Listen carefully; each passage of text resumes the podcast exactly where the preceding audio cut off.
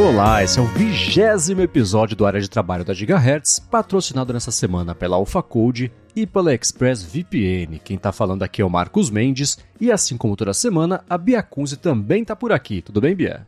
Tudo bem, Marcos? Tudo bem, ouvintes? Olha só, vigésimo episódio. A gente sempre agradece a vocês aqui por estar participando desse projeto com a gente. Sem os ouvintes, a gente não seria nada, porque olha o feedback que eles mandam pra gente é sempre muito legal, hein? Sempre tá lotando a pauta.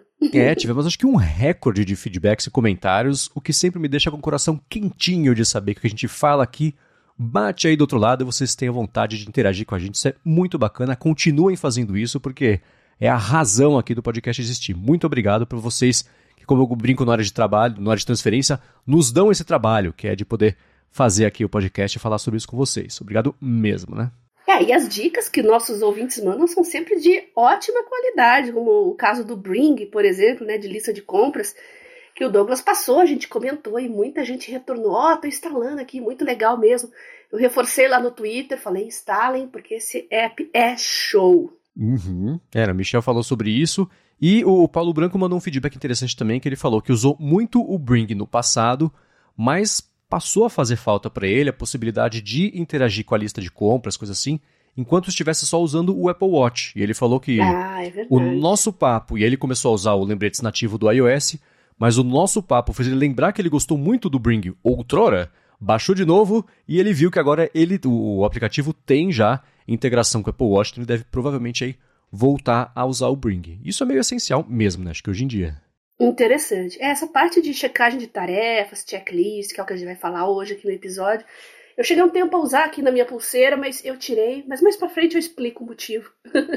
mas é interessante. Quem tem dispositivos wearable, é muito importante que use soluções que se integrem, né? Sim, é sim. bacana isso. E o principal, eu acho que para a lista de compras especialmente, é se integrar de forma proativa para você poder acessar isso quando você estiver offline. Um exemplo que eu tenho isso. que é bem recorrente aqui em casa é o seguinte: quando eu saio para correr, eu saio só com o relógio, saio sem telefone, sem carteira, porque né, vai cair do bolso, vai estragar. Então, é, eu faço a minha corrida e o meu roteiro de corrida geralmente termina na porta do supermercado que está aqui na frente de casa. Eu falo, poxa, já estou aqui, deixa eu acessar a lista de compras direto no relógio, e aí eu vejo como essa, o, o lembretes do iOS tem essa sincronia proativa e, e né, não espera eu abrir o aplicativo ah, deixa eu ver aqui, verdade, deixa eu puxar a sua lista de compras. Se eu tiver offline, não dá para fazer isso, né? Então, a lista já fica lá, eu acesso no relógio mesmo, vou ticando ali o que precisa comprar e tudo mais. Já a maravilha é sempre, já paga com a Apple Pay e pronto, né? Então só o relógio dá para resolver isso aí sem acesso à internet, que eu acho que para essas situações é meio essencial, né? Perfeitamente, concordo contigo. E é, é, é legal que os, os Apple Watches estão ganhando independência em termos de conexão. Então eu acredito que isso dá uma margem para mais soluções inteligentes no futuro, mas ainda é uma minoria, né, Marcos? É, sim, é, é. Então a integração, por enquanto, é mais interessante. É, e te, eu, existe a possibilidade, claro, né? O meu Apple Watch ele tem a capacidade de se conectar a LTE, mas eu sou pão duro, nunca comprei uma. Nunca ativei a linha que tem que gastar, sei lá, 20, 30 reais por mês, eu não quero, né? Porque aí sobra dinheiro para é. comprar no mercado o que eu quero comprar. Então, é, existiria essa possibilidade, mas eu não, não tiro proveito dela. Então, para mim, pelo menos, é muito útil ter aplicativos que já façam essa sincronia sem eu pedir, porque a hora que eu pedir, se eu precisar, já é tarde demais. Né? Tô de acordo. Agora, você falou da, que você tem voltado a usar mais algumas notificações e ativar algumas uhum. notificações, né? Que você está passando mais tempo na rua. E o Matheus Rodrigues mandou um feedback de que você pode usar bastante o Não Perturbe, um ajuste direto lá é, do Android com duração de tempo para você conseguir manter o foco. Então, ao invés de fazer aquele malabarismo né, de ativar, desativar a notificação, uhum. dependendo do seu contexto, você seleciona para a notificação sempre perguntar pelo Não Perturbe e você define o prazo de 20 minutos, 30 minutos, que for mais apropriado para você e aí ele ativa ou desativa essa notificação automaticamente, que é uma dica bem bacana, né? É, eu já tinha isso aqui e acabei perdendo um tempinho. Falei, vamos explorar mais isso aqui quando eu explorei direito. e é super legal. Para algumas atividades da semana, sim, eu ativei o Não Perturbe para ficar ali automaticamente, né? Então, vamos ver ao longo dessa semana aí como é que vai ser a minha reação a isso. Uhum. É, do lado de cá, no iOS, além de. A gente comentou semana passada né, sobre o nosso jeito novo de interagir, como eu tenho mexido com os focos no iPhone para isso me guiar e direcionar durante o dia para tentar ser mais produtivo. E existe do, é, por causa disso, dá para eu ativar ou desativar as notificações por aplicativo, dependendo do foco que eu estiver, o que é bom, porque aí eu deixo até e-mail, por exemplo, no aplicativo nativo. Sei lá, o e-mail do trabalho pode chegar notificação na hora do trabalho. Não que eu use a notificação de e-mail, mas ainda assim, se eu utilizasse, daria para fazer isso. Mas, sei lá, o Telegram também, coisa assim. Então dá para, dependendo do contexto, fazer isso. E tem, eu aposto que tem também no Android, mas no iOS tem uma coisa que eu tenho usado bastante também, que é o seguinte, né? Tem algum grupo específico, sei lá, o grupo do ADT, o pessoal tá ali conversando sobre alguma coisa, um tema que a gente vai falar sobre no finalzinho do dia numa gravação do episódio, ou alguma coisa que está rolando no momento, mas eu não estou com tempo para ver as notificações. Então, direto na notificação da conversa, dá para tocar lá em opções e ele coloca, ó, silenciar por uma hora, silenciar hoje até o finalzinho do dia, ou desligar completamente a notificação daquele aplicativo, né? Então, essa uhum. opção, por exemplo, o pessoal tá lá conversando loucamente, não consigo ver isso aí, não quero um negócio tremendo no meu braço o tempo inteiro. Eu ponho lá silenciar por uma hora, que até uma hora o assunto já morreu, e aí a hora que eu puder, uhum. eu volto lá e, e, vejo o histórico da conversa. Então, essas coisinhas que foram chegando nos sistemas nos é. últimos anos, para deixar mais, sei lá, capilarizada a opção de você ajustar na minúcia ali naquele seu contexto, elas são bem úteis, né? E vale todo mundo dar uma checada nisso, caso não tenha feito isso nos últimos, sei lá, dois, três anos. É, né? um ajuste, um ajuste fino, assim. Vale a pena perder uns minutinhos ali. Às vezes é um pouco chato, mas aí você entende mais ou menos a dinâmica da coisa e você acaba gostando. É isso aí. Agora, antes de seguir aqui com o follow-up e falar um pouquinho sobre os wallpapers, que a gente recebeu também alguns feedbacks, eu quero tirar um minutinho do episódio para agradecer a ExpressVPN que está patrocinando mais uma vez aqui o Área de Trabalho. Com a ExpressVPN, você pode navegar do jeito muito mais seguro, especialmente em Wi-Fi compartilhados, com a vantagem também de você poder se conectar a servidores de fora aqui do Brasil e isso te abrir algumas possibilidades. A parte de segurança é que se você se conecta com frequência ou com pouca frequência, mas ainda assim é arriscado você se conectar em Wi-Fi de shopping, de aeroporto, de hotel e tudo mais, porque pode acontecer, e se você se conecta muito, certamente já aconteceu, dos seus dados, sem você saber, terem sido capturados, interceptados terem sido usados, por exemplo, para direcionar ainda mais propaganda, né? alô, Facebook, é aquilo que a Bia costuma comentar aqui no finalzinho do patrocínio. Então, com o ExpressVPN isso não acontece, porque ao se conectar no Wi-Fi, a sua conexão passa a ser criptografada, o que significa que nem quem está fornecendo o acesso à conexão consegue saber o que você está visitando, que tipo de aplicativo, que tipo de site, se você é um aplicativo de e-mail, sei lá. Né? Então isso é uma coisa muito útil e muito importante hoje em dia e uma coisa bacana é que sem perder velocidade, eles investem muito no fato das pessoas que usam ExpressVPN conseguirem navegar de uma forma segura sem que isso tenha impacto em velocidade, em ping, latência e tudo mais, o que é excelente. E por fim, com a ExpressVPN você pode se conectar à Netflix, por exemplo, falando que está nos Estados Unidos, ou no Japão, ou se você estiver fora falando que está no Brasil, isso te abre acesso aos catálogos desses países que nem sempre estão disponíveis nos outros países, não só Netflix, é, HBO Max também, né? tenho comentado algumas vezes que eu tenho usado o ExpressVPN para conseguir acessar conteúdos que não estão disponíveis aqui no Brasil, no HBO Max. E para você poder saber mais sobre isso com desconto ainda por cima, faz o seguinte, acessa expressvpn.com barra adtrabalho. Por meio desse link, você tem 30 dias para experimentar sem nem ter que colocar cartão de crédito, nada, só para você ver se é para você. E aí sim, se você curtir, se você gostar da ideia de ter uma VPN, você assina o plano anual com três meses de desconto só porque você escuta aqui o área de trabalho, mas tem que ser por meio desse link. Então anota aí, expressvpn.com barra adtrabalho. Muito obrigado, ExpressVPN, pelo patrocínio mais uma vez aqui do podcast e pelo apoio também, claro, a toda Gigahertz. A gente sempre fala de aplicativos de produtividade aqui, eu tenho certeza que muitos de vocês usam uma plataforma corporativa da empresa, isso só mostra o quanto você tem que usar um ambiente seguro para as informações da sua empresa, suas informações profissionais circularem com segurança. E um serviço de VPN, como o da ExpressVPN, é fundamental para você manter todos os seus checklists, projetos, desde os mais confidenciais até os do dia a dia, sob segurança. Então, obrigada à ExpressVPN por patrocinar o nosso podcast e fica a dica aí para os nossos ouvintes. É, isso aí. Agora a gente recebeu da, da última semana para cá dois feedbacks até interessantes, né? Sobre o uso de wallpapers. Uhum. Reinaldo Freire, né, falou do wallpaper minimalista. Aí ele falou que no caso dele, ele tá mais para a versão Marcos antigo, né? falou da tela principal dele, que é única, né? Tem dois widgets de calendário e tarefas e abaixo a caixa de buscas. Eu nunca coloquei caixa de busca, sabe, Marcos? Não é uma coisa que eu use assim na, na tela principal, não sei porquê. Uhum. Uh, eu prefiro mesmo coisas mais assim de, de, de, produtividade básica, como calendário e tarefas. Busca não. Ele usa o Kiss Launcher. Olha, Launcher é uma coisa muito legal em Android, eu já usei bastante também. E o princípio Kiss, né? Keep it simple, stupid. Então é, a proposta é ser leve, rápido. E o que mais ganhou ele é a sua busca. Ele não gosta de efeitos, né? Ou de ter que deslizar para cima, para baixo, para ficar buscando aplicativos. Então ele é do nosso time aqui, né? Uhum. Simplesmente toco na barra de buscas e pesquiso. Como ele usa os shortcuts, consigo abrir chats diretamente com quem quero falar, até adicionar uma tarefa, compromisso, inclusive realizar buscas na internet ou Play Store. Se precisar, também posso deslizar para o lado e a lista de aplicativos também irá aparecer. No meu fluxo, usando o Evernote, né, hoje em dia ele migrou para o Joplin, também sempre priorizava a busca. No máximo, inseria algumas tags nas notas, mas nunca me preocupava em organizar demais. É, eu tenho o widget do Evernote aqui também, a gente mostrou, né? Eu mandei os prints para vocês verem. E ali já tem uma lupinha, né? Se eu quiser buscar diretamente no widget do Android ali, eu posso fazer isso e eu faço com bastante frequência. Como eu já expliquei aqui antes, né? O que eu mais uso é Evernote e o Evernote e a utilidade maior dele para mim realmente é buscas, porque o meu acervo, olha, é bem considerável. é, é, curioso, né? Você usa muito busca no Evernote, mas no sistema você prefere não deixar isso não. ali na sua é. cara, né? Ativo direto. Exatamente, curioso, né? É, né?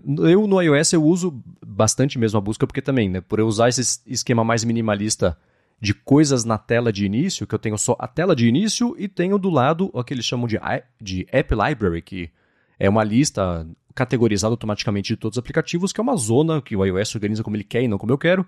Então eu deixei de usar isso também. Eu uso só a busca, mas eu prefiro deixar a busca escondida, né? arrastar para baixo para fazer isso. Mas é, é, é, curioso como no iOS, especialmente aqui nos últimos, lá, no último ano, ou pelo menos para mim aqui no iPhone, é, a busca do Spotlight está muito lenta, né? Tudo bem que toda vez que eu penso em reclamar sobre isso, eu lembro lá do vídeo do Louis C.K. falando assim, dá um segundo, deixa o negócio pesquisar, né? Tudo é incrível, ninguém tá feliz, aquela coisa toda. É, então, é, eu não tenho reclamado sobre isso, mas tá meio lentinho mesmo. Eu tenho deixado de usar a busca por causa disso, porque dá esse tempinho, esse delayzinho aí. Mas é esse jeito de você de, passar a depender para tudo dessas buscas, que inclusive agora você conseguindo fazer a busca dentro de aplicativo, né, como ele falou, para puxar contato, puxar nota, ligar isso para shortcuts, por exemplo, pode acelerar aí o processo de você, ao invés de ter que cavar, né, vai no aplicativo, abre o aplicativo, vai na pasta, até cavar o que você quer, usar a busca para isso pode resolver, né, pode agilizar. É, agora eu tinha parado para pensar aqui, não tinha pensado nisso sobre o Spotlight, né? É, como é que será que ele funciona? Ele indexa? O que, que ele indexa? Eu nunca tinha parado para pensar nisso, né? É, né? é uma questão interessante. Se ele está lento, talvez seja algum problema de indexação, porque a quantidade de coisas que você tem que ele deveria procurar não deveria ser um problema. É, então. A né? princípio, né? Se fosse um iPhone novo, que não é o caso, até entenderia porque é essa indexação mesmo. Mas é curioso porque certo. a busca do Spotlight, e o Spotlight é meio. É, é, que nem, por exemplo, a Marília Guimarães falou no. A gente gravou o lado B e publicou na semana passada. E ela falou que o, o lado. O, o, lado o Spotlight é meio canivete suíço, assim. Você pesquisa, né? O horário de voo, coloca o código do voo, já vê o horário. Dá para é. pesquisar, fazer conversão de moeda, dá pra fazer um monte de coisas, inclusive buscar contato, conversa, né? É, então ele tá mais pesado mesmo, mas quando eu procuro por um aplicativo e demora, se eu for lá no App Library e usar a busca do App Library, aí é imediato, porque ele está buscando hum. só aplicativos. Então acho que é alguma parte de todo o resto aí é. dessa indexação que está deixando mais lento aqui para mim. No macOS eu sei que ele faz um cachezinho ali porque eu procuro as coisas e coisa que eu já procurei antes é menos de um segundo aparece ali para mim. Então uhum. indexa, faz um cache, né? Mas agora no iOS eu não parei para pensar é, ainda. Acho que eu posso tentar a velha técnica do sai do Fusca e entra no Fusca, né? Desliga as indexações, liga de novo, dá uma chacoalhada, vê se, se o que tá preso ali ele solta. Boa. É. E o segundo feedback de wallpapers foi do Rubens Padovese, que falou que é time Bing, que ele deve, eu, pelo Olha. que eu entendi, ele usa um launcher do Bing, e ele falou que sempre tem fundos legais e que não atrapalham os é ícones. Verdade. Mandou pra gente os prints, né? Então tem aí aí vi vantagem. Sim, são fundos legais escolhidos a dedo. Você vê que não polui a sua tela. Também eu gosto muito. Essencial para ser um bom fundo, né? E o Rogério Buzelli mandou um feedback pra gente aqui a respeito da sua dica do Timery na semana passada, né? Gostou, gostei e vou testar. Uma alternativa é o app Bifocus, já que Focus, né? Já que me foi bem recomendado. Ele mandou o link pra gente aqui, né? Uhum. É uma, uma excelente dica também. Eu já tinha ouvido falar desse aplicativo. Na verdade, tem muitos, né? Eu fui lembrando durante o episódio, o pessoal foi sugerindo. Bacana que tem esse, bastante opção de, de aplicativo nesse sentido, né? É, e cada um com um foco diferente, né? Tirando o trocadilho do aplicativo chamado Bifocus, não foi a intenção. Mas ele é, no esse Bifocus, eu dando uma espiadinha, e ele tem aquele esquema quase um pomodoro. Você define uhum. os intervalos de, de atenção e de relaxamento, e junto disso, a administração dos seus projetos e pendências, do que você tem que fazer. Então, eu acho que ele, dando uma espiada geral, ele me parece mais poderoso do que eu quero para um aplicativo de lista de tarefas que eu já tenho um outro esquema para administrar todo o resto das coisas, né? Mas quem quiser Perfeito. isso de um jeito integrado, eu acho que pode ser uma excelente dica. vou deixar aqui na descrição o link para quem quiser baixar. Eu esqueci, Marcos, de dar a dica do aplicativo que eu uso só para estudos, que se chama Boosted. Né? Hum. Eu uso especificamente para quando eu estou estudando, porque eu coloco as disciplinas, os capítulos das coisas que eu estou estudando, que eu estou lendo, as aulas que eu estou revendo. Então, eu consigo categorizar por disciplinas e também por subtemas dentro, dentro das disciplinas. Então, ele funciona como um timer, ele vai ali monitorando, né, um reloginho, e depois eu sei mais ou menos o tempo que eu gastei em cada coisa. E isso me ajuda a definir o que, que eu estou tendo mais dificuldade. É. Eu gosto muito dessa, dessa função nesse sentido, né? E nessa primeira semana eu já vi que eu perdi muito tempo com um certo assunto ali. Uhum, eu já uhum. sei que vai ser meu calcanhar de Aquiles. Então, é um excelente aplicativo. Tem inclusive a versão paga, se chama Boosted. Eu vou te mandar o link para você passar pro pessoal. Tem versão então, paga e versão gratuita. Eu cacei ele aqui enquanto você estava comentando hum. e eu acho que é, é o, o, logotipo dele é, é, uma, é uma coisa dobrada é um que faz um verde. B. Isso, é, uhum. exatamente. Uhum. Eu achei ótima uma das funções que ele tem, que é a seguinte, ele coloca no seu calendário as suas atividades que já foram rastreadas. Sim, sim. Ele é, ele é, ele é bem poderoso. Eu achei isso uhum. excelente. É muito com bom. Certeza. Porque você pode até bater com o seu planejamento versus o que foi de verdade, que você gastou isso. tempo fazendo cada coisa, porque aí ajuda a informar o futuro, né? Gostei bastante dessa Exatamente. ideia. Exatamente. É, eu gosto desses aplicativos, assim, que permitem você fazer uma análise mais aprofundada uh, do que você já fez. Eu gosto muito uhum. de, de, Quando eu planejo a minha semana, a gente falou de planejamento semanal e tal, faço todo domingo. A gente pensa muito no o que eu vou fazer, mas eu gosto de analisar como foi a minha semana. Uhum. Né? O que, que eu perdi tempo, o que, que eu ganhei tempo, o que, que eu fiz que realmente valeu a pena fazer, uh, o que, que eu posso melhorar. Eu gosto de fazer esse tipo de análise, né? É, expectativa realidade, né? a velha briga. Isso. Eu acho que você só consegue melhorar e fazer ajustes se você analisar o seu passado. Claro, né? foi por isso então, que eu comecei a, a usar. Quando você vai fazer, é, quando você vai fazer seu planejamento semanal, é, dê uma olhadinha para trás, volta ali no seu calendário, sua lista de tarefas, veja o que, que você cumpriu, veja o tempo que você perdeu com tarefas inúteis, né? Às vezes é interessante uhum. você ver, poxa, isso aqui era para eu ter levado alguns minutos para fazer, me tomou a tarde inteira. Por exemplo, imprimir um documento, né? A sua impressora não colabora. eu passei por essa essa semana, meu Deus do céu. Ele não queria funcionar simplesmente porque minha internet estava ruim. Aí eu fiquei uma tarde, caiu minha conexão, caiu uma chuvarada aqui. Foi sem internet, aí eu fui fazer uma ligação direta, né? Um direct com a, a impressora. Quem disse que ele queria imprimir? De jeito nenhum. Nossa, levei um tempão até é, fazer com jeitinho, fiz com carinho, fiz uma massagem nela, passei um cafezinho, ofereci, aí ela funcionou.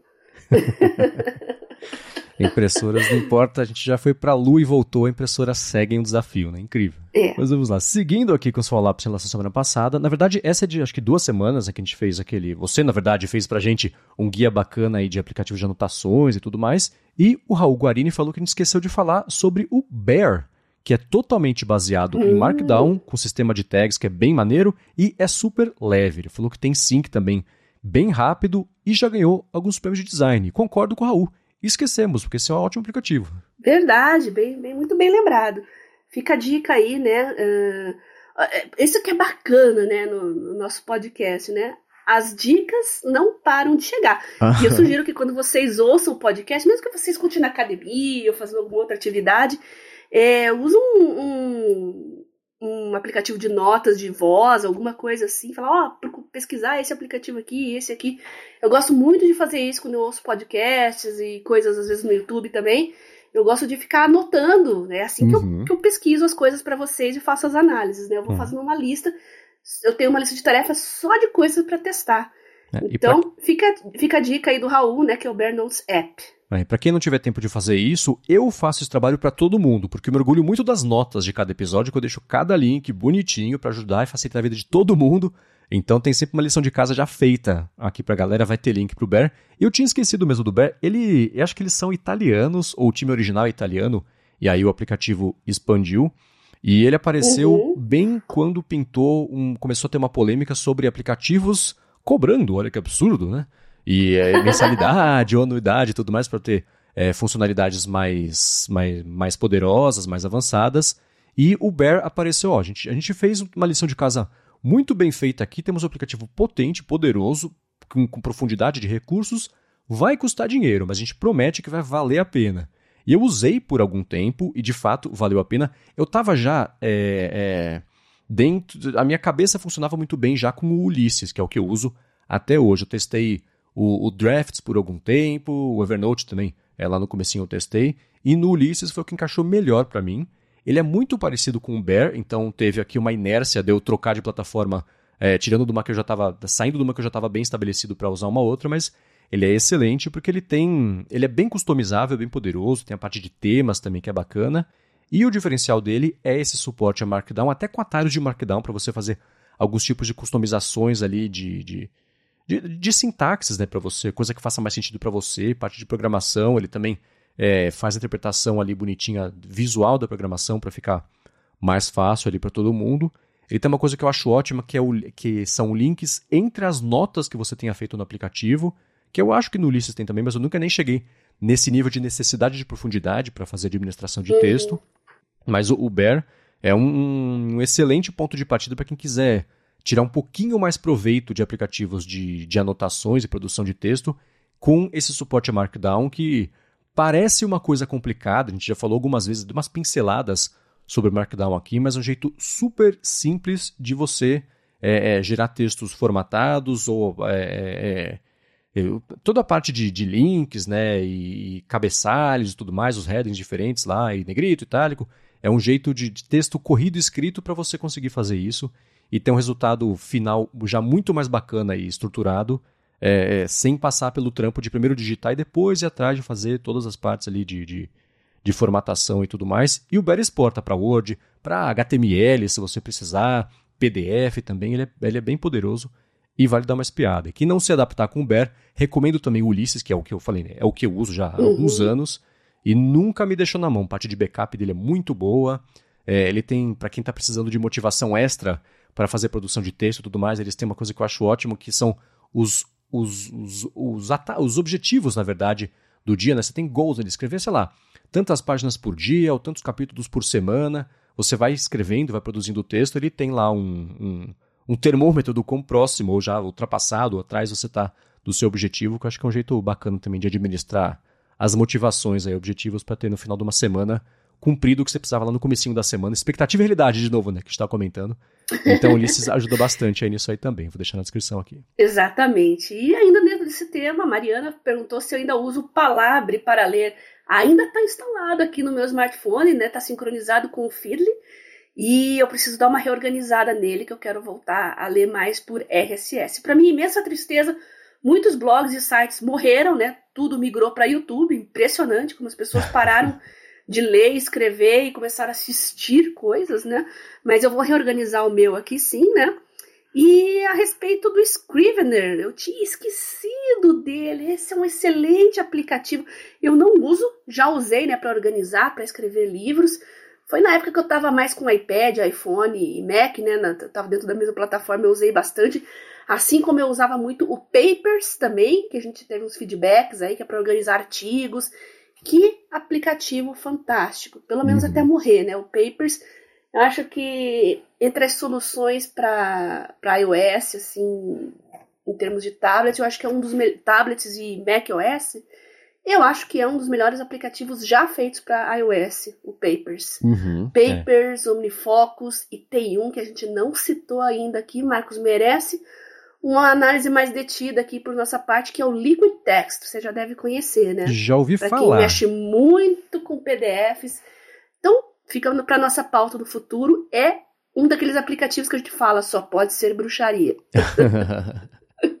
Eles falam, somos um editor de PDFs com superpoderes. Já é um bom começo. Isso. Eu, quando fui trocar de tablet aqui, comprar um novo, ano passado, é, eu acabei ficando na plataforma da Samsung mesmo, né? Mas eu quase fui pro iPad novamente só por causa do Liquid Text. Foi... Imagina você mudar de plataforma inteira por causa de um aplicativo. Uhum. Mas a gente vai falar dele e vocês vão entender porque eu fiquei tão encantada. E para encerrar aqui os follow-ups, a Caroline mandou pra gente a dica do Miro, deve ser miro.com, que é... É, eu conheci como Miro mesmo, né? É, é eu fiquei na dúvida, mas é, é um hum, é, tra sei, trabalho é. colaborativo e ele se define como uma plataforma visual colaborativa em formato de lousa online que une a sua equipe a qualquer hora, a qualquer lugar. Tem essa parte toda de, de, de né, essas, essas, brincadeiras mercadológicas e várias buzzwords e tudo mais. Mas eu achei bacana e potencialmente potente mesmo, né? Que eles são multiplataforma. Integra com Gira, com Zoom, com Google Docs, Slack Isso. também, né? E o Miro é das antigas, hein? É, não, não tinha é ideia. Das antigas, eu lembro dele. E agora, com a dica, né, da, da Caroline, eu fiquei encantada aqui, porque ele realmente evoluiu muito, tá muito poderoso. Nem lembra aquele Miro de antigamente que eu conhecia. É, ele parece ser potente tanto para quem mexe mais com wireframes, até para, sei lá, mapa mental, né? Tem suporte mapa mental, diagrama e tudo mais, né? Então, achei Fica bacana, a dica vou deixar. Aí, pra quem gosta, vale a pena conhecer. É, tá no link aqui também para quem quiser conhecer. Uhum. Agora, Bia, você falou sobre você quase ter migrado para iPad. Na semana passada foi curioso, né? Enquanto a gente gravava aqui o episódio, o Tim Cook postou um teaser lá no Twitter dele, falando: Ó, oh, gente, tem coisa, tem um videozinho Sacana. e tal, tem coisa chegando aí, né? E a Apple lançou algumas horas depois da gravação um iPad. No, a gente brinca no, no, no, área de transferência que é o iPad Boy, que é o iPad mais basicão, é o iPad mais tranquilão. Uhum. Então saiu o iPad Boy, o iPad normal de décima geração. E um iPad Pro novo também, que o principal diferencial dele, na verdade, além do, de um chip novo, é isso a gente espera, né? O processador está mais rápido, óbvio, toda geração é assim. O Apple Pencil ganhou uma funcionalidade que já sabemos que existe em outros é, sistemas com caneta, que é. Não vou de... zoar, prometo. É. ah, isso já foi pano pra manga a semana inteira. Né? Que é a funcionalidade de você deixar o Apple Pencil próximo ali do display e você já vê o cursor na tela para você interagir ou pelo menos, sei lá, mexendo no Photoshop, né? Você já sabe qual que é o tamanho ali do brush que você está usando, a uhum. posição dele, direção e tudo mais, que vai ser útil, que isso é uma coisa que, né, para quem usa os Galaxies da vida já não é exatamente novidade, né? Uhum, é, muito legal. então. Sabe que uma das coisas que me deixou com o pé atrás de, de, de, de ir para a plataforma da Apple com lá, com, no caso com canetas, né, e iPads, ainda é a Apple Pencil. Eu acho que ela ainda está muito atrás da uhum. concorrência precisa evoluir, precisa ficar mais leve. Acho que para quem é designer, para quem mexe com ilustração, até não faz, não faz tanto. Hum, não prejudica tanto uma caneta pesada e pouco ergonômica como ela é. Uhum. Mas para quem escreve, escreve, escreve, usa para estudantes mesmo, nossa, eu vejo muita gente reclamando de dor na mão e ela é bem pouco ergonômica. Mas eu não sei como é que não melhoram isso, porque agora tem tantos estudantes já que Muitas universidades, inclusive fora do Brasil, uhum. você vê, o pessoal é só iPad, iPad e Apple Pencil. Não uhum. sei como é que eles não melhoram isso. Eu acho que os próprios estudantes não reclamam, eles meio que se conformam ali e ficam a deles, né? Mas tinha que melhorar isso, tinha que melhorar. Me parece, é que pro, pro iPad Pro, né, é, é, dá para ver estratégias diferentes. Elas, são, elas miram para a mesma direção, mas com estratégias um pouquinho diferentes. O iPad Pro eu vejo, por uhum. exemplo, que é, sei lá, artista, quer fazer ilustração, coisa no Photoshop, é. que vai usar a caneta como se fosse um pincel mesmo. E aí, comparando até o tamanho da caneta com o tamanho do, do, do iPad ou do tablet, sendo ele de 11 polegadas ou de 13, 12.9, né, mas 13 polegadas essencialmente, aí ok, até faz um pouco de sentido. É, quando vai chegando para os iPads menores, aí eu concordo com você, mas a gente vê, por exemplo, os, as situações de uso que a Apple exemplifica quando promove a, a, caneta como uma coisa de anotação, uhum. não é para anotar uma aula inteira, né? Para fazer aquelas, é. os rabiscos em PDF, uma anotação ou outra, circula Exatamente. uma coisa ali, puxa uma seta, né? Não é para você produzir uma aula anotada no, no, iPad, né? Que assim, muita gente usaria assim se a caneta fosse mais ergonômica, concordo 100%, né? Acho que é mais uma decisão mesmo de produto. E tá tão desconectado da realidade que é, basta ver a quantidade de aplicativos de anotações super poderosos uhum. para substituir o caderno realmente, né? É. Então, tá tendo uma desconexão aí da Apple com o público dela. E eles sempre mu prestando muito mais atenção no pessoal de, de artes, design, etc. Sim. É, mais, mais aspiracional que qualquer outra coisa, né? Desde o começo, é. né? Quando eles passaram a usar, colocar o Mac como a ferramenta. Você pega a própria campanha do Think Different, né? Que você vê todo mundo que eles mostraram aí na propaganda. É, esses criadores mais high level, menos do que a pessoa que fica ali, né? Debulhando na, na folha ali e, e, escrevendo loucamente. Agora, esse foi o iPad Pro, que eu acho que ele tá um pouco fora até do que a gente colocaria aqui na hora de trabalho, no dia a dia mesmo de, de, de uso. Mas o iPad de décima geração, esse eu quero pegar suas impressões de um jeito um pouco mais aprofundado porque me pareceu que foi uma, uma mudança no que significa ser um iPad ali, mas eu quero tirar as suas impressões. O que tem de principal dele? Primeiro, ele, a Apple lançou só para ele tem por enquanto uma coisa que eu chamo Magic Keyboard Folio, que é você tem a parte de trás ali do, do case até com kickstandzinho. Uhum. Ele também tem um teclado que tem a tecla de função, né, para você poder ah, abrir o volume, é essas coisas assim. Uhum. Trackpad também e é destacável, né, uma coisa que Muita gente comparou, eu acho, com o Surface, principalmente nessas últimas, nos últimos dias, né, nessa última semana do, do, do anúncio. Outra coisa que pintou também, que é só para esse iPad. A câmera foi parar no topo da tela no formato paisagem, no mais retrato. Então a, a crítica sempre foi pro, pro iPad é, é. Ah, se você está usando ele com teclado e, e, enfim, e mouse, sei lá, coisa assim, a câmera está de lado. Para uma chamada, isso não é, é. bacana, é. né? É mais bacana estar uhum. tá em cima. E o que isso sim tem sido uma polêmica bem grande na última semana é o seguinte: ele é compatível com o Apple Pencil de primeira geração, que é aquela geração que tem uma tampinha que tem uma entrada uhum. Lightning na, na, que fica ali. Você tira a tampinha, você carrega pela entrada Lightning, que era a brincadeira, era a piada, era que você para carregar o, a caneta precisava ficar lá pra, apontando para fora do iPad. Né? Eu até hoje não me conformo que a Apple fez isso. Eu não consigo entender. e a crítica a esse iPad é o seguinte: ao mesmo tempo que ele ganhou essa compatibilidade com o Apple Pencil de primeira geração, ele é USB-C. O que significa que para você usar e carregar a caneta, você precisa de um adaptador. E para usar o adaptador, hum. precisa de um cabo. Então, Nossa. a composição toda, a união toda de você usar o produto, ela ela tá meio estabanada, né? Então, para usar como uhum. Apple tá propondo que você use, você compra o tablet, aí você compra o teclado junto com a capinha, aí você compra o Apple Pencil, aí você compra o adaptador e aí sim usa como ela tá propondo. Eu quero saber suas impressões. Aí você compra uma outra mochila é. só para levar carregador, adaptador. Tem esses asteriscos que a gente pode falar sobre isso. Foi bastante discutido nas últimas semanas sobre essas decisões estabanadas, eu acho que, que dá para dizer. Mas uhum. olhando para esse produto, como a Apple está propondo de usar, como é que você percebe e, enfim, imagina o, o, uso disso? O que te parece esse iPad décima geração com esse apelo mais para acessórios e complementos, mais do que um tablet para você segurar e consumir e, e gerar um conteúdo mais básico? Vou falar muito mal, não, mas tem que estar tá apresentando novidades, melhorias. Parece uma coisa mais estética, mais para agradar o público que já tem, mas não, não traz nenhuma melhoria marcante, diria uhum. assim, que justifique um upgrade, né? Tá, é. O que eu vi a comparação foi mesmo mais com o Surface nesses últimos dias, né? É. é. De, e com a diferença de que no iPad OS a Apple está investindo bastante em, em, de propósito, deixar o funcionamento do sistema diferente, é, próximo, mas diferente ali do macOS, porque quem uhum. quiser usar o Mac, compra o Mac. Quem quiser usar o iPad, usa o iPad. Se quiser usar o iPad como o Mac, está fazendo errado. É basicamente a mensagem que a Apple tem passado nesses últimos anos sobre isso. É, concordo com as impressões de quem está dizendo que com esse lançamento o iPad se aproxima bastante do Surface, do jeito de usar o Surface, né? Porque, enfim, todo esse propósito de usar feito um notebook, feito um laptop, feito um Chromebook, sei lá, é, com esse sendo o mais básico, ele está mais caro do que a geração passada e tem os acessórios todos que você compra junto, então é, é ele é para ser usado mais próximo de um computador. E existe uma uhum. discussão também que a gente teve, inclusive, no área de transferência, teve numa fonte também, então a gente não precisa é, nem replicar, triplicar a discussão aqui sobre qual iPad é para cada pessoa e tudo mais. Acho que isso uhum. também é uma coisa que a Apple tem que, tem que resolver, porque está meio estabanado mesmo.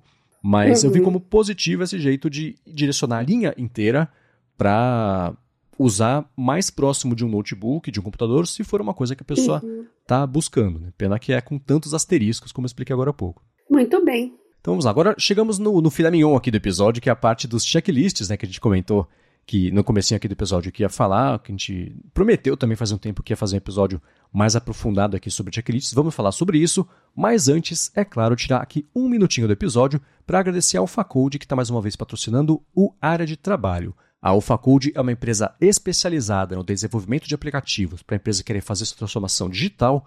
Ela fez mais de 200 aplicativos já tanto para Android quanto para iOS que foram baixados mais de 20 milhões de vezes. E se você então tem uma empresa, um produto, um projeto que está precisando de um aplicativo, ou tem já faz tempo o aplicativo está encostado, está precisando de um update e quer alguém para resolver de vez, ou então também se você tem um projeto faz tempo aí que você quer tirar do papel e chegou o momento de fazer isso, conversa com a AlphaCode, comenta que escuta aqui o área de trabalho, que pronto você vai finalmente conseguir fazer ou resolver a atualização do seu aplicativo com desconto ainda por cima, só porque você escuta aqui o podcast. Para fazer isso, faz o seguinte: acessa alphacode.com.br, vou soletrar alphacode.com.br, bate um papo com eles, comenta que você escuta aqui o área de trabalho e explica a sua necessidade e pronto, você faz, você atualiza, você cria com eles o seu aplicativo com desconto só por escutar aqui o podcast. Então, mais uma vez, para resolver de vez essa história, pendência que você tem faz tempo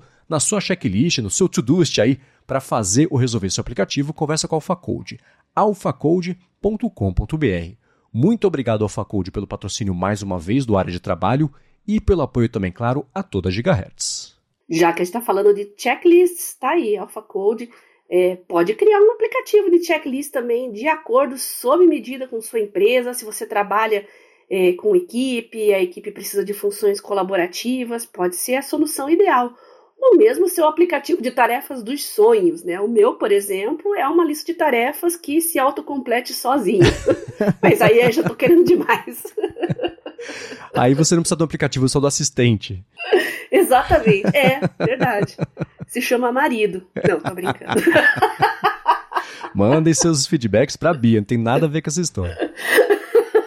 Então vamos lá, conforme prometido, chegou a vez do episódio aqui a gente falar sobre checklists, que é uma coisa que se você acha que não é para você, depois do finalzinho desse episódio, eu tenho certeza que você vai pelo menos investigar, vai tentar dar uma espiadinha, ver se funciona para você.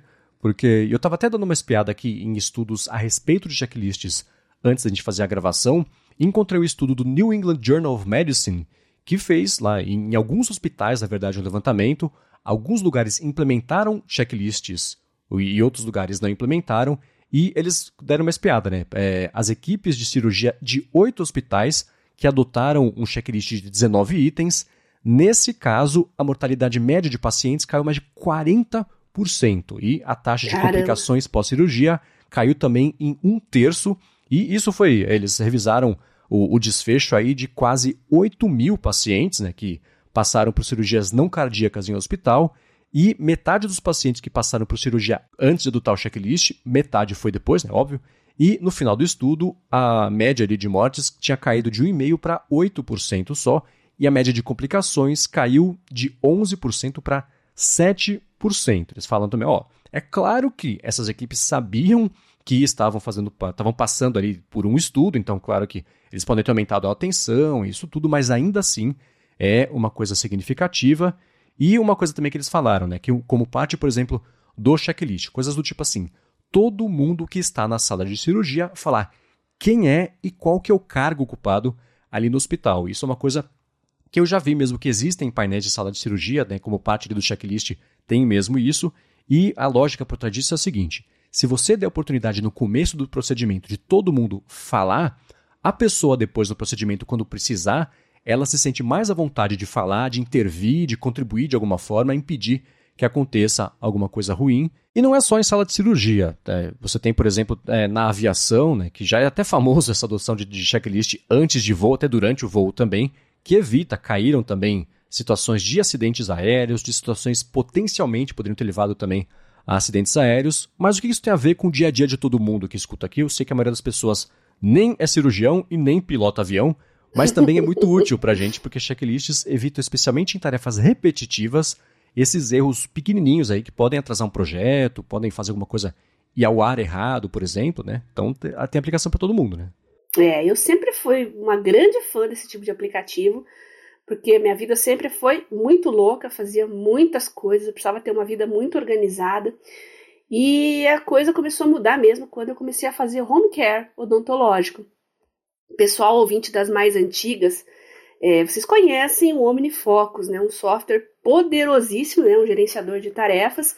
Vocês devem se lembrar que eu usei muito, mas foi naquela época que eu estava com Mac, iPad, iPhone, então ele é um software exclusivo para o ecossistema da Apple.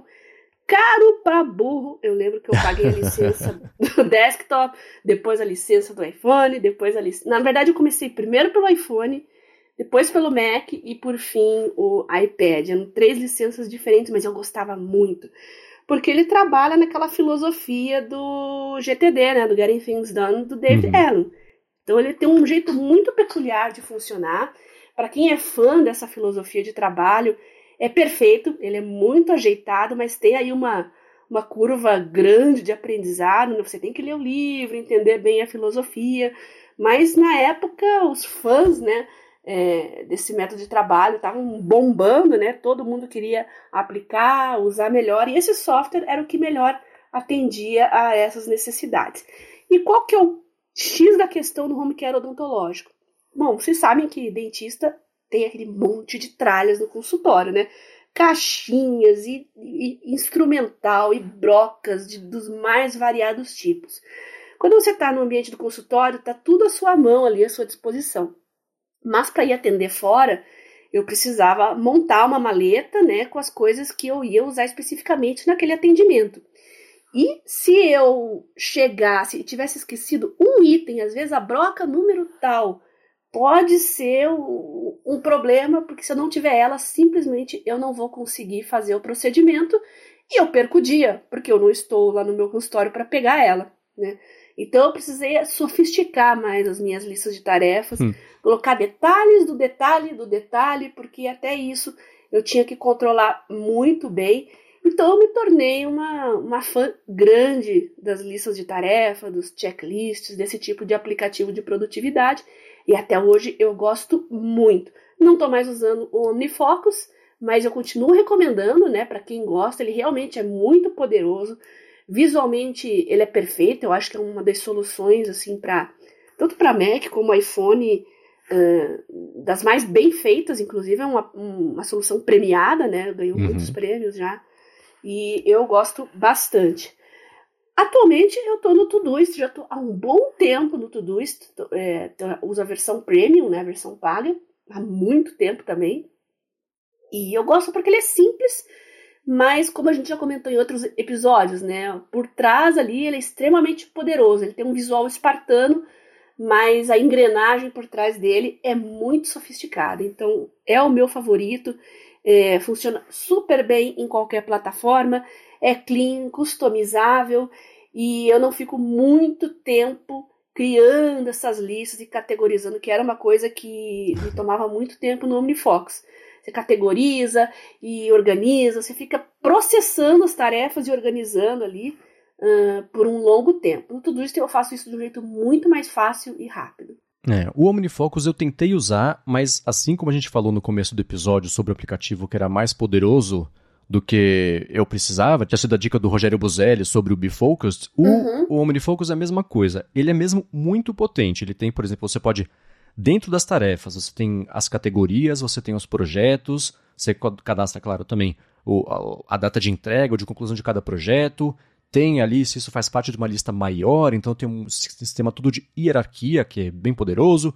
Tem sistema de flags também para você definir as importâncias. É claro que você não é obrigado a usar isso tudo em todas as listas, mas ele é feito para quem tem, acho que essa necessidade mais parrudona mesmo, de uma gerência de projeto muito mais na minúcia. Né? Então você tem um lembrete ou uma tarefa, e dentro disso você pode desmembrar em pequenas tarefas também para ir cumprindo e tudo mais. Então eu acho que para quem tem um trabalho que é muito detalhado e muito repetitivo, depois que você monta essa estrutura, aí deve ser uma maravilha usar o aplicativo, porque ele vai te, te guiando ao longo do projeto. Então, isso me pareceu muito potente, mas era muito mais potente do que eu queria de, um, de uma lista de tarefas barra checklist, né? Que é, são coisas separadas, mas que, de certa forma, dependendo do aplicativo, andam meio de, de mãos dadas aí. E passei muito, por muito tempo usar justamente o Todoist para isso. Eu tinha a lista, eu tinha uhum. checklist de viagem, de uh, sair de trabalhar na rua, tinha o checklist de fazer isso e tal. Mas como as viagens acabaram é, é, é, acabando. acabando, né, por causa da, da, da pandemia. E mesmo em viagens, é, eu tava, eu felizmente antes da pandemia tive a oportunidade de viajar bastante e com a frequência suficiente para isso já ficar internalizado ali. O que eu sei que é uma armadilha, né, do, de, de checklist, né, quando você acha que não precisa, é quando vai esquecer alguma coisa, né, é, é fatal, né. Pior coisa é você falar, não, você não vou anotar porque eu vou lembrar. Isso, é, né? Pronto, você acabou de esquecer, né? Exatamente. Então, para viagem eu tinha, né? Carregar o laptop, carregar o Kindle, carregar o iPhone, carregar o iPad. Colocou o carregador na mala, né? Colocou na pasta da, da de, de para acessar offline as passagens, reserva de hotel, transporte, tudo deixava bem estruturadinho, bonitinho. Mas é, é, de novo, é a mesma armadilha. Não, nunca precisei usar, claro, porque eu fazia, né? Assim que você não tiver um documento, pronto. É exatamente a data que você vai precisar usar. Voltamos ao papo do começo do episódio sobre você ter isso offline caso você precise, né? Mas eu passei a usar o, o Todoist para isso.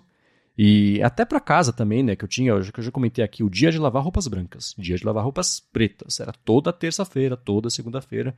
Isso foi se internalizando e funcionava bem bacana para mim. Né? Tanto as listas, por exemplo, que eles colocam. Existem duas dois tipos, eu acho, de, de, de checklists. Né? Tem aquela que são ler barra fazer, ou então fazer e confirmar. Ler e fazer tipo receita de, de, de, bolo. Sei lá, você vai lendo, cada passo você vai colocando ali, fiz isso, fiz isso, fiz isso, beleza. A fazer e confirmar, eu acho que chega mais próximo, por exemplo, de uma cirurgia, ou então de que vai pilotar um avião, ou adapte isso para o seu dia a dia, que é o checklist prévio antes de você fazer uma tarefa e não enquanto você está fazendo. Que acho que são dois jeitos diferentes aí de, de organizar o dia a dia do trabalho. Né? Elas podem, as duas, os dois tipos, podem ser úteis para todo mundo, aí dependendo da quantidade de etapas que envolvem no dia a dia de cada um. Uhum. É, e no caso do home care odontológico, é um negócio tão complexo que cada paciente meu era um projeto diferente. Porque uhum. você não tem só a parte técnica dos procedimentos que você vai fazer, né? Você tem que ver a anamnese, o histórico médico, né, os documentos né, da, da, do prontuário, é, que são pacientes que têm problemas é, sistêmicos às vezes bastante severos, estão em hospital, estão em casa de repouso. É, e tem daí a parte administrativa em si, né? Pagamento, o que você trata com os familiares, né? Não é o paciente que paga direto para você, você tem que tratar com a família. Então, cada paciente é um projeto e você se transforma num gestor de projetos. Uhum, o Unifox ajudou muito nisso. É, ajudava muito nisso. É, e uma coisa, e é curioso, por exemplo, a gente na Gigahertz lançou recentemente o podcast lá do B, como eu comentei agora há pouquinho, e durante o processo de lançamento, o Rambo ele é muito mais responsável pela estrutura de fazer. Cadê? Ele é totalmente responsável porque ele que sabe fazer direitinho a estrutura mesmo para lançar o podcast, categorizar até uhum. na estrutura que a gente tem do nosso lado aqui, da, da, da própria Gigahertz, para disponibilizar, distribuir o feed e tudo mais. E existe também a parte de putz, fazer o, o Twitter do, do, do, podcast novo, né? Fazer essas coisas todas. E ele compartilhou. Eu falei, eu fiz algum comentário com o Rambo, tem que fazer isso, ou tipo, não esquece disso. Ele falou, tá bom. E ele mandou para mim um checklist gigante que ele tinha, e isso tava lá já. Claro que tava lá, porque o Rambo sabe o que tá fazendo, né? Então foi muito curioso ver e era uma, uma eram, sei lá, 10, 15 etapas que ele estava cumprindo ali bonitinho do, pro lançamento. Então, mesmo para quem já manja o que está fazendo, é sempre bom colocar um checklistzinho, porque você evita, como acontece comigo, às vezes, por exemplo, vou fazer os detalhes do episódio. Às vezes, putz, esqueci de colocar. Coloquei um caminho errado, um link errado, faltou alguma coisinha, putz, ele pode ir pro ar faltando um pedaço né, da, da, da descrição, ou sei lá, puxa arquivo antigo. Então é sempre bom, por mais repetitivo e corriqueiro que seja o trabalho, fazer mesmo esse checklist especialmente no começo, que é, estamos ainda no começo, espero, né, da gigahertz, então é uma coisa que ajuda bastante a, a evitar errinhos bestas aí que podem custar bastante no fim das contas. Na época que eu estava dando cursos de, de, produtividade, tinha muito essa parte de checklists, né? Como eu falei, é uma parte que eu entendo muito, porque eu uso bastante. E muita gente falava que como isso é uma coisa feminina, né? Porque mulher é multitarefa, tem múltiplos papéis na vida. E eu sempre falava da minha avó, né? A lembrança mais antiga que eu tinha, minha avó tinha um caderninho, estilo brochura, assim, sem espiral, uhum. né? Ela ia fazendo as listas dela, né?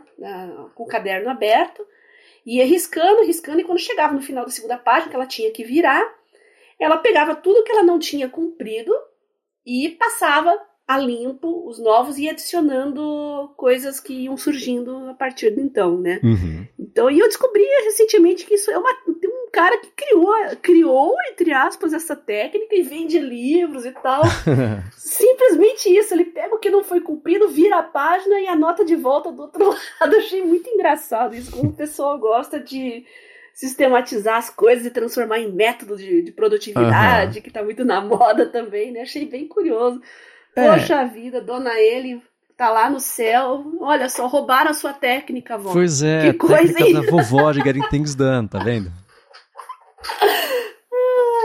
É, mas é, é, E uma coisa também que eu tava vendo, dando a estudada prévia aqui para gravar um episódio, sobre. isso tá até em linha com o que a gente vem comentando nos últimos episódios de administração de tempo e como está ligado também a lista de tarefas e checklist. Você usando essas três coisas juntas, elas podem facilitar bastante esse negócio, especialmente para trabalhos que são mais repetitivos. E um comentário que eu vi foi de: primeiro, para fazer o checklist, você tem que administrar o seu tempo e ver onde estão os gargalos, que com base nisso você identifica onde você tem que otimizar esse processo e como que você otimiza, quebrando em partes menores e fazendo checklist para cada uma delas. Então, uhum. é, faz parte mesmo disso, essa identificação mais de, de detalhada do seu tempo para você poder entender quais são as etapas que você precisa que você mesmo pegue na sua própria mão para levar pelo processo e facilite. Né? Então o checklist é essencial, eu acho, para fazer isso.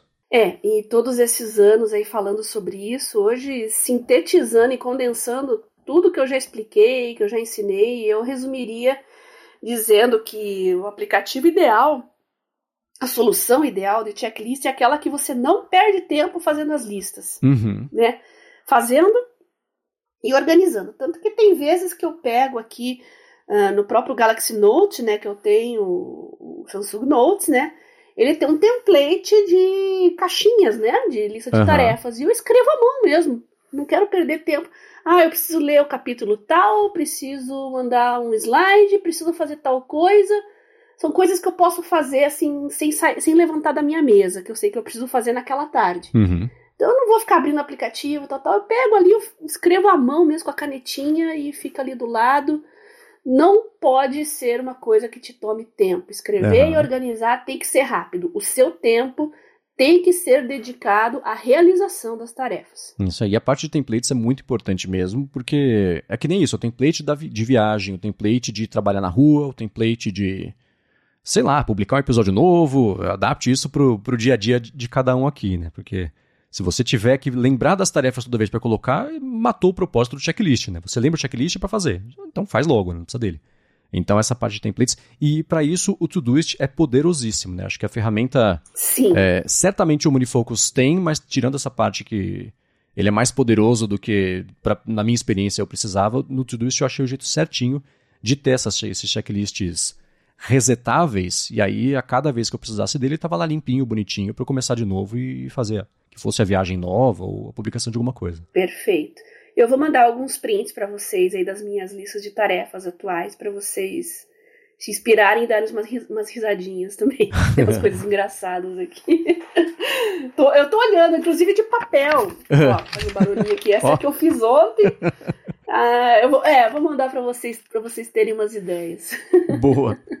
E eu queria só fazer uma menção honrosa também ao Things. Tem o aplicativo Things 3, que eu não tenho certeza se esse tem para Android. Isso tem, tem para iPad, tem para iPhone, tem para macOS. Olha, também sim, ele tá... é muito legal. Então, né, ele tá sempre nessas listas também de recomendados, né? Sim. Nossa, eu conheço todos, gente. Eu testei tudo. Things, OmniFocus.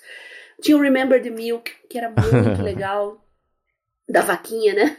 Tinha o Wunderlist, que eu tive muitos problemas eles, quando eles passaram para sincronismo em nuvem, né, múltiplos devices, tinha tarefas minhas que sumiam do nada, iam para algum purgatório digital, porque era um mistério, aí a Microsoft comprou, mas eu já tinha perdido a confiança neles, né? Mas dizem que é muito bom. A Microsoft mesmo tem o Microsoft To Do, uh, tem os próprios aplicativos, elas são bem simples, funcionam. O Google, quem tem Android, aí tem os dela. A Apple tem os delas também. Mas entre esses mais poderosos aí tem Things, Omnifocus, Todoist, Remember the Milk. Será que eu tô esquecendo algum? Com certeza eu tô esquecendo. Tem, tem existia aquele Clear, que eu não sei se existe ainda, que foi um dos primeiros de aplicativos de terceiros de lista de tarefas, pelo menos, que chamou muito a atenção pelo design, porque ele fazia as listas de tarefas no degradê, que ia do vermelho pro amarelo, e você só ia dando swipe assim no que estava completo, e depois eles colocaram grupos que você agrupava isso, ficava numas listinhas e umas pastas azuis. Então não tenho certeza se ainda existe. Se existe, eu vou deixar aqui na descrição, porque ele parece uma boa alternativa para quem quiser pelo menos começar a dar uma, colocar os pés ali, ver a temperatura da água nesse tipo de coisa. Então, é, ele é poderoso pela simplicidade. Ele, ele é o anti-OmniFocus. Né? O OmniFocus é super profundo e completo. O Clear, pelo menos no começo, se ainda existir, porque faz tempo que eu não vejo nada sobre ele, é, eu acho que é o jeito fácil aí de entrar nessa vida de, de checklist para vocês poderem ver qual que é a importância disso no dia a dia de vocês para conseguir trazer um pouco mais de produtividade a cada passo do que vocês fazem, principalmente não esquecer um passo e aí cai todo o castelo de cartas. Né? Perfeito. A gente não vai lembrar de todos aqui, mas os nossos ouvintes com certeza se lembrarão. Tem os seus favoritos também, os seus queridinhos, então já convido desde já vocês a mandarem um feedback pra gente, comentar os aplicativos que vocês gostam, que usam, ou que já usaram, já usaram, que também recomendam. Né? Quem quiser mandar no Telegram, manda em privado para mim no arroba biacunze, pode mandar print à vontade, eu vou receber, eu vou ler todos, ou mesmo lá no meu Twitter, arroba garota sem fio, pode dar sua dica, sua sugestão que eu vou retweetar também. Muito bem, para falar comigo, você pode ir lá no Twitter procurar por MVC Mendes e para acompanhar os podcasts que eu comentei aqui ao longo do episódio, dá uma espiadinha em gigahertz.fm/podcast, tem bastante coisa bacana por lá. Eu apresento também o Bolha Dev fora aqui da Gigahertz, que é o podcast diário de segunda a sexta, essa toda tarde da Alura, com notícias sobre tecnologia inovação e também desenvolvimento. Muito obrigado a todo mundo que manda reviews, avaliações, recomenda também o área de trabalho para que mais gente possa encontrar aqui o podcast e se informar melhor sobre como ter uma vida profissional e pessoal também mais produtiva. Obrigado, Bia, como sempre também, por ajudar a gente aqui nessas tarefas. Eu que agradeço o convite por participar desse projeto maravilhoso. Convido vocês a me acompanharem nas redes sociais, mandarem seus feedbacks, né, como eu falei. E eu quero agradecer também os nossos patrocinadores, que sem eles esse projeto não seria viável e é graças a eles que a gente está entregando sempre, semanalmente, episódios quentinhos para vocês. Muito obrigado. Lembrando que as notas desse episódio estão em gigahertz.fm barra de trabalho barra 20 e a gente volta na semana que vem. Beijoca sem fio a todos e até a próxima.